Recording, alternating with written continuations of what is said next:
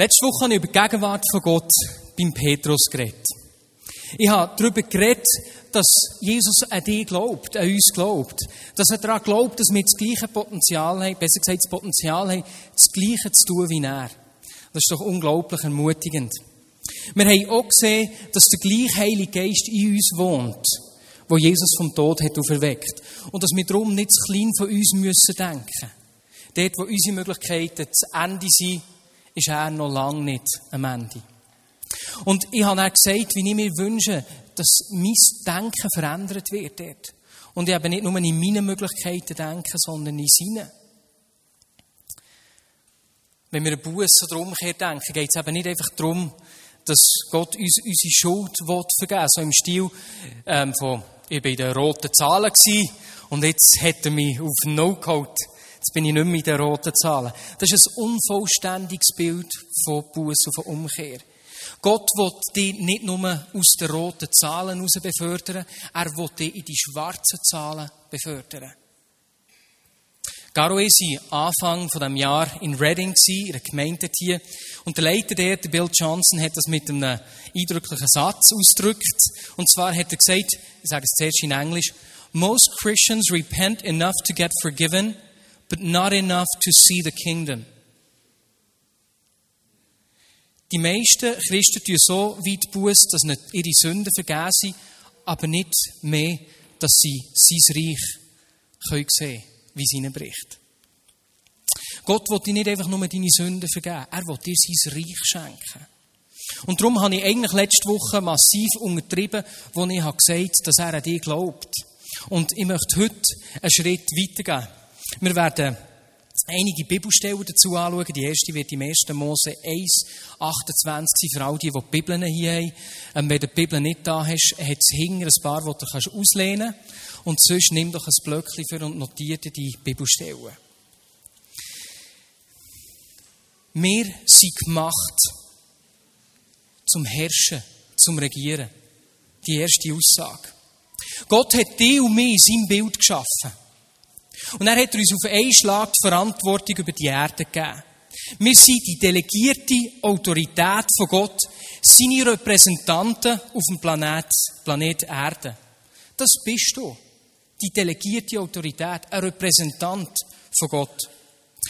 Wir sehen im 1. Mose 1, 28, Gott hat Adam und Eva in den Garten gesetzt und hat dann zu ihnen gesagt, seid fruchtbar und vermehret euch und füllt die Erde und macht sie euch untertan und herrscht über, dann kommen alle Arten von Tieren, die aufgezählt werden.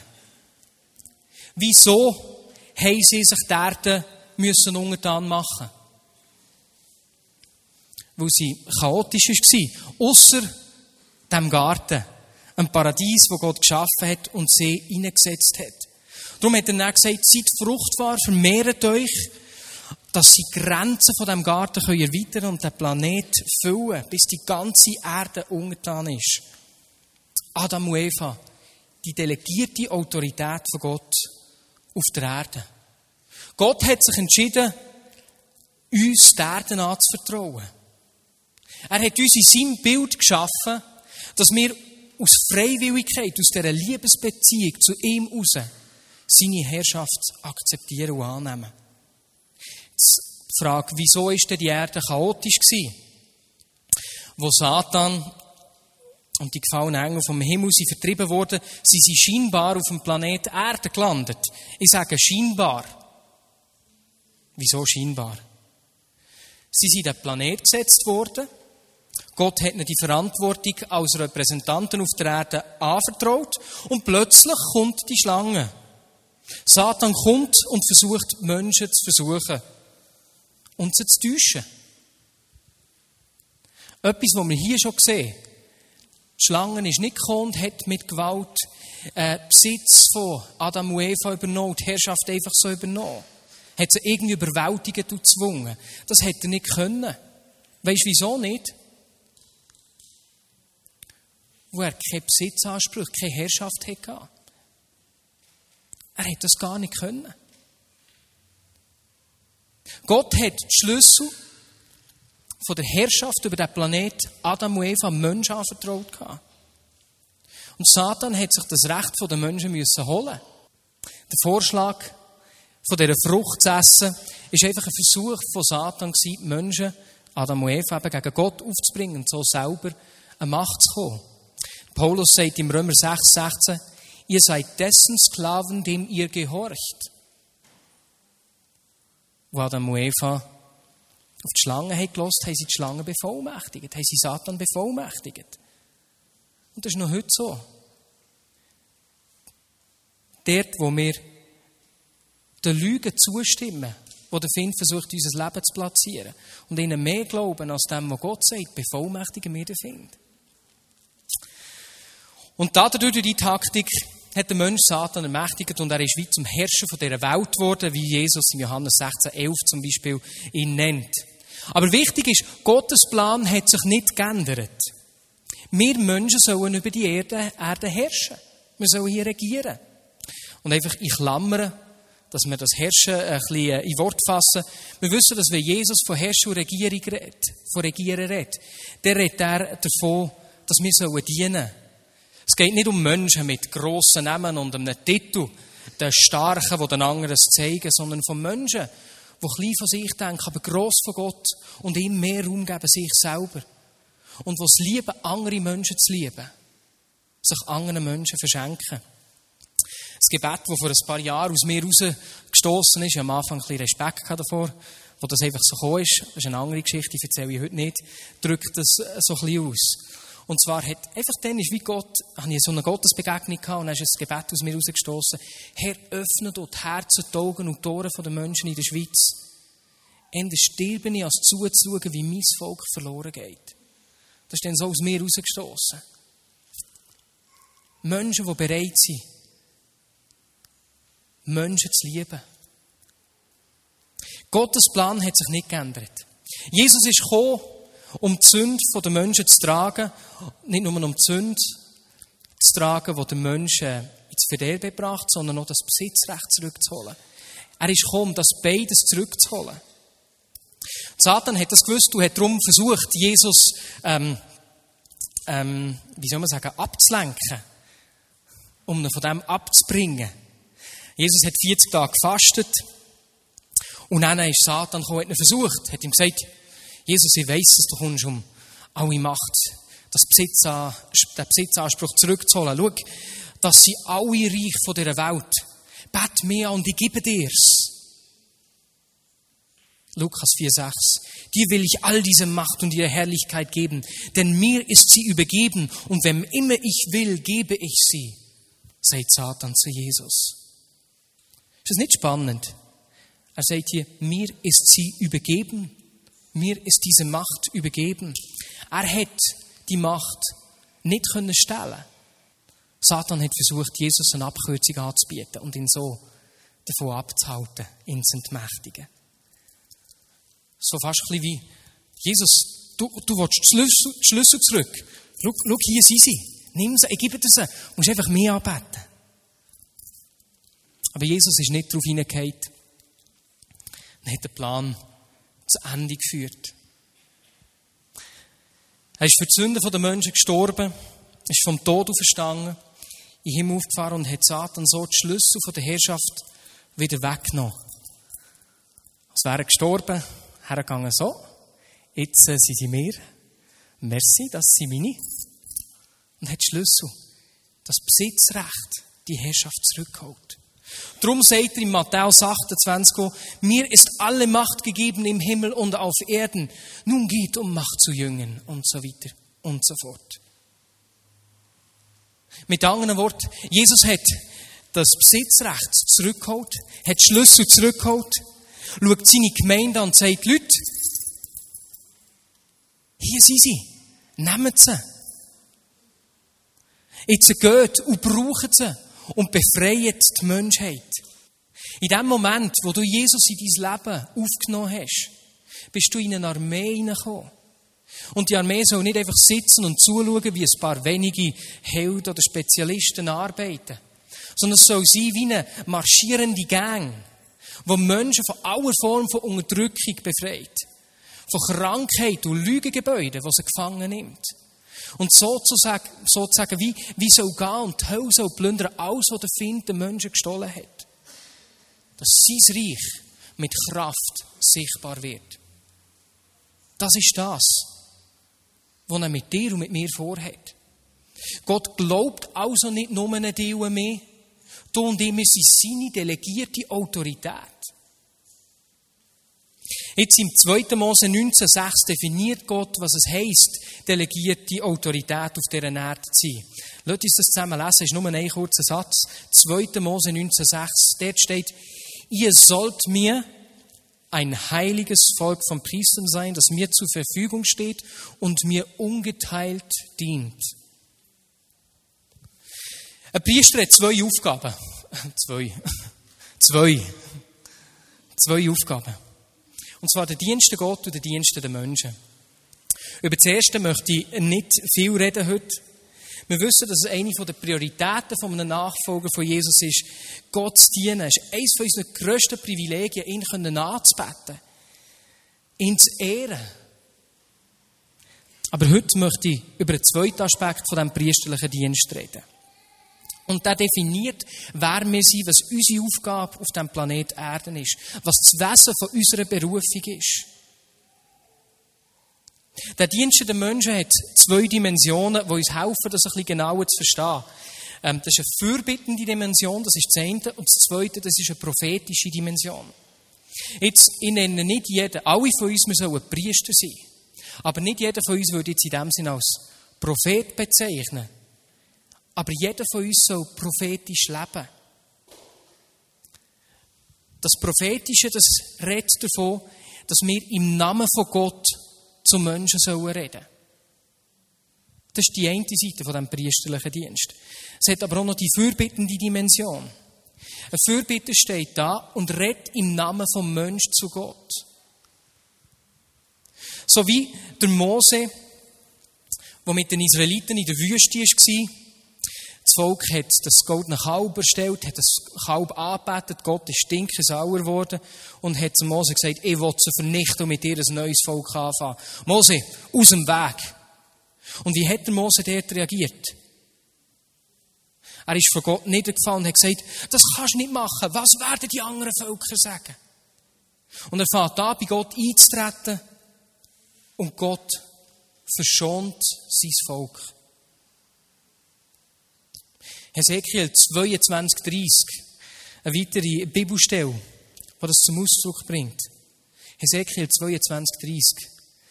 Ich suchte überall nach einem, der in die Bresche springen und die Mauer um mein Volk vor dem Einsturz bewahren würde, damit ich es nicht vernichten müsste. Aber ich fand keinen. Ich suchte nach einem, der bereit war, in die Bresche zu springen. Und das ist eine Offenbarung über das Herz von Gott, wo wir müssen verstehen. Und das bringt Perspektive zu allem anderen.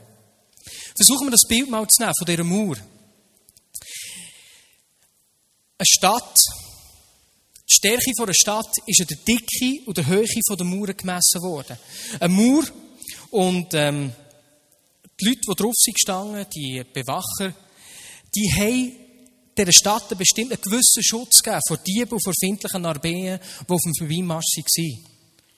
Wenn wir uns jetzt eine Mauer mit grossen Löchern vorstellen, da hier steht die Mauer super, nachher von dem ähm, Monitor bis zu dem ist ein grosses Loch, da hinten ist es nur halbfertig. Dann sehen wir, dass jegliche findliche Armee, die kommt, einfach in die Stadt eindringen kann. Die Armee, oder besser gesagt die Stadt, ist schutzlos ausgeliefert. Die Leute können einfach rein stellen und plündern. Die Menschen in der Stadt sind Opfer. Es ist fast, als hätte die findliche Armee Recht, da reinzugehen. Schliesslich ist es offen. Und darum hat der Nehemia, dort, wo sie die Mauer haben aufgebaut Familien mit Schwertern und Bögen ausgerüstet und sie dort in die Breschen, in die Löcher hinein positioniert. Wo das hält nämlich Eindringlinge ab, Eindringlinge ab, dort, wo man noch nicht Zeit hatte, die Mauer wieder ganz aufzubauen. Und die Menschen in dieser Bresche, die bereit sind, mit den Waffen in die Lücken hineinzustehen, das nennt man Fürbitter. Menschen, die bereit sind, für jemanden zu beten, als wäre die Not von den anderen ihre eigene Not.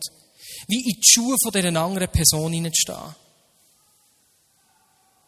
Wieso sagt Gott, ich habe einen Mann gesucht, der in die Bresche steht? Das ist wichtig. Wieso hat er das gesagt? Wieso hat er die Person gesucht? Gott hat allen das Gericht angekündigt, wo in Sünde leben. Hesekiel 18,20 ist ausgedrückt, die Seele, die sündigt, muss sterben. Das ist ein Gesetz. Sünd führt zum Tod. Das ist eine logische Konsequenz. Das ist ein gerechtes Gesetz. Es ist gerechtfertigt. Jede Seele, die sündigt, soll sterben. Aber er hat den Mensch als seine delegierte Autorität auf den Planet gestellt, ist selber als Mensch gekommen, um die Sünde auf sich zu nehmen und hat so jedem menschlichen Wesen möglich gemacht, seine Barmherzigkeit zu erfahren. Jakobus 2,13 Die Barmherzigkeit triumphiert über das Gesetz, äh, Gericht, nicht Gesetz, über das Gericht. Jemand hat es so erklärt. Nehmen wir an, du würdest im Himmel Karten spielen. Und die Gegner hat Karten, Gericht in der Hang. Und du hast einen Hang voll Erbarmen, Barmherzigkeit. Das ist die Trumpfkarte. Barmherzigkeit triumphiert über das Gericht. Die Karte Barmherzigkeit wird die Karte Gericht immer schlagen. Wieso sucht Gott jemanden, der bereit ist, in die Bresche zu stehen? Weil er seine Gnade zeigen will. Weil er seine Barmherzigkeit sichtbar machen will. Ja, wieso macht er es denn nicht einfach selber? Ich meine, ein seine Kraft zeigen, kommt, rettet alle. Irgendwie zum Beispiel einen grossen Auftritt im Fernsehen, auf allen Fernsehstationen, oder er lässt es donnern und blitzen, dass alle es sehen. Es funktioniert nicht so. Er hat die Verantwortung für den Planet in deine und meine Hände gelegt.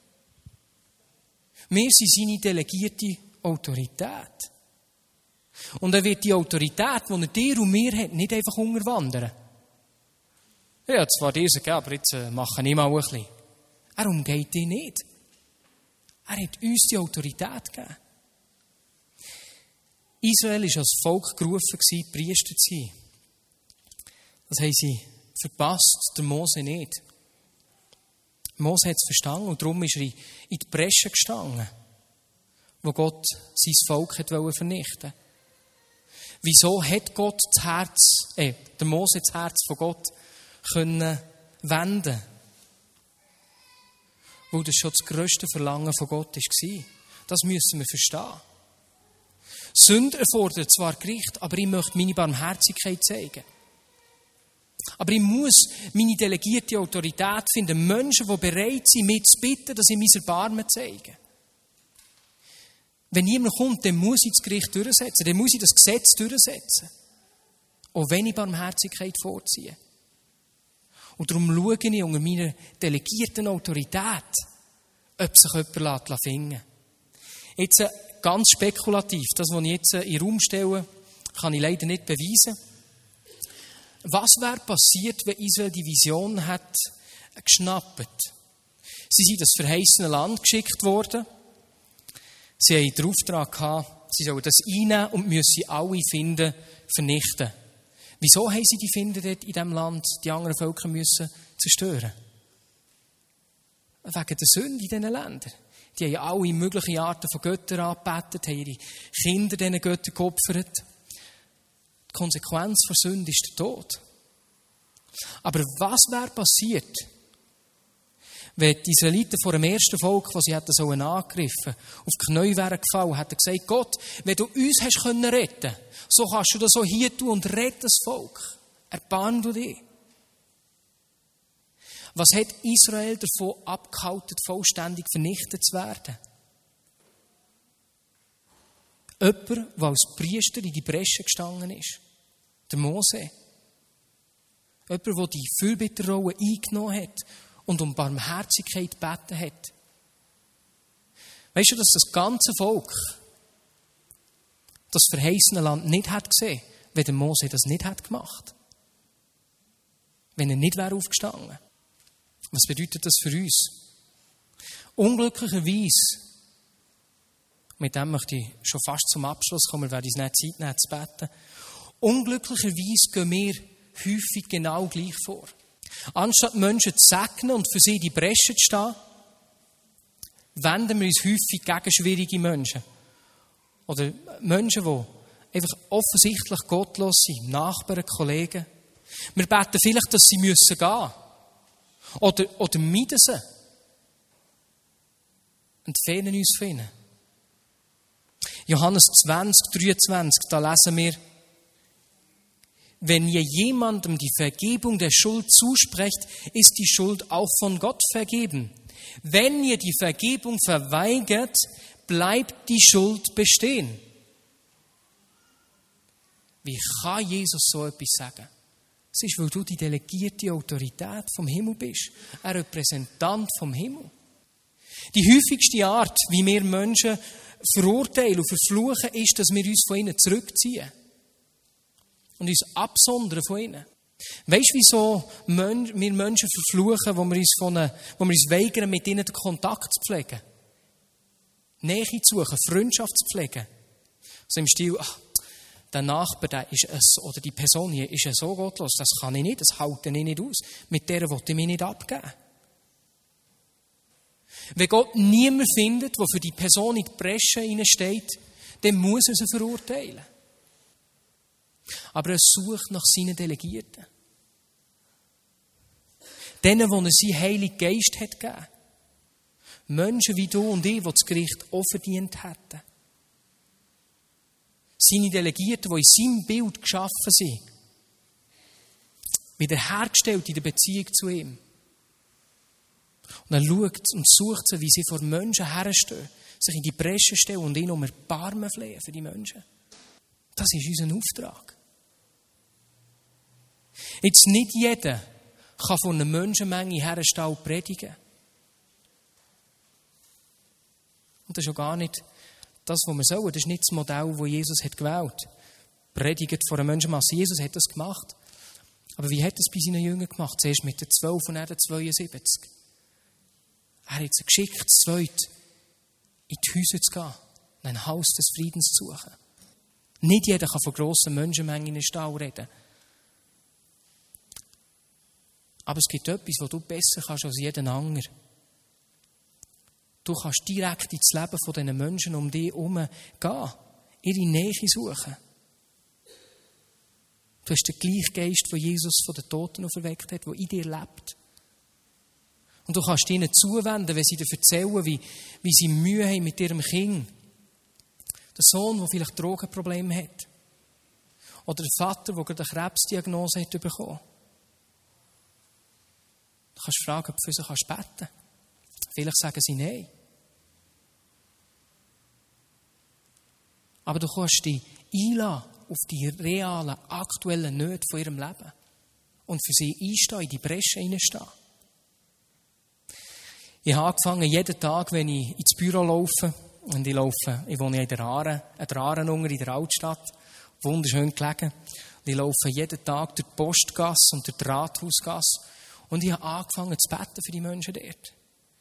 Jeden Tag beim Auflaufen und beim Ablaufen wieder. Dass sein Reich hineinbricht, dass seine Herrschaft sichtbar wird.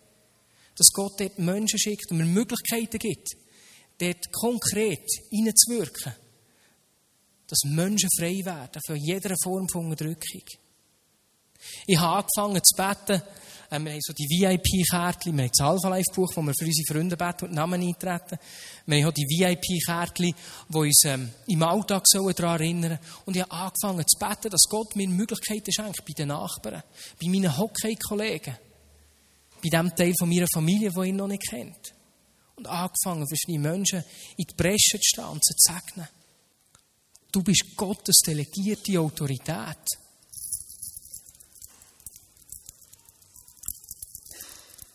Er hat Schlüssel zurückgegeben. Dass du der Not der Menschen um dich herum kannst begegnen. Alles, was es braucht von unserer Seite, ist Interesse an den Menschen um uns herum. Und Interesse an ihren Interessen. Vor ein paar Wochen hat Alan Scott hier bei uns geredet und nach dem Gottesdienst auf mich zugekommen und hat einfach einen Eindruck mir erzählt, den er für uns als Church hat. Und zwar hat er gesagt, Marius, ihr werdet einen neuen Aufbruch erleben als Church. So wie ihr gesagt vorher vom Prophetie-Team, es wartet etwas Neues auf uns. Er gesagt, ihr werdet einen Aufbruch erleben. Aber etwas ist wichtig in diesem Aufbruch. Das ist nicht denkt dazu, dass es in den Killenmauern zurückbleibt, dass das zurückhaltet und für euch hortet. Es ist denkt dazu, dass es rausgeht in die Stadt. Und ich wünsche mir, dass Gott in uns, in der Vignette Bern, Menschen findet, die bereit sind, das Priesteramt wahrzunehmen und tatsächlich als Gottes delegierte Autorität zu leben. Menschen, die bereit sind, der Pfeil zu sein, wo du darüber geredet hast, Lisi. Lass uns beten.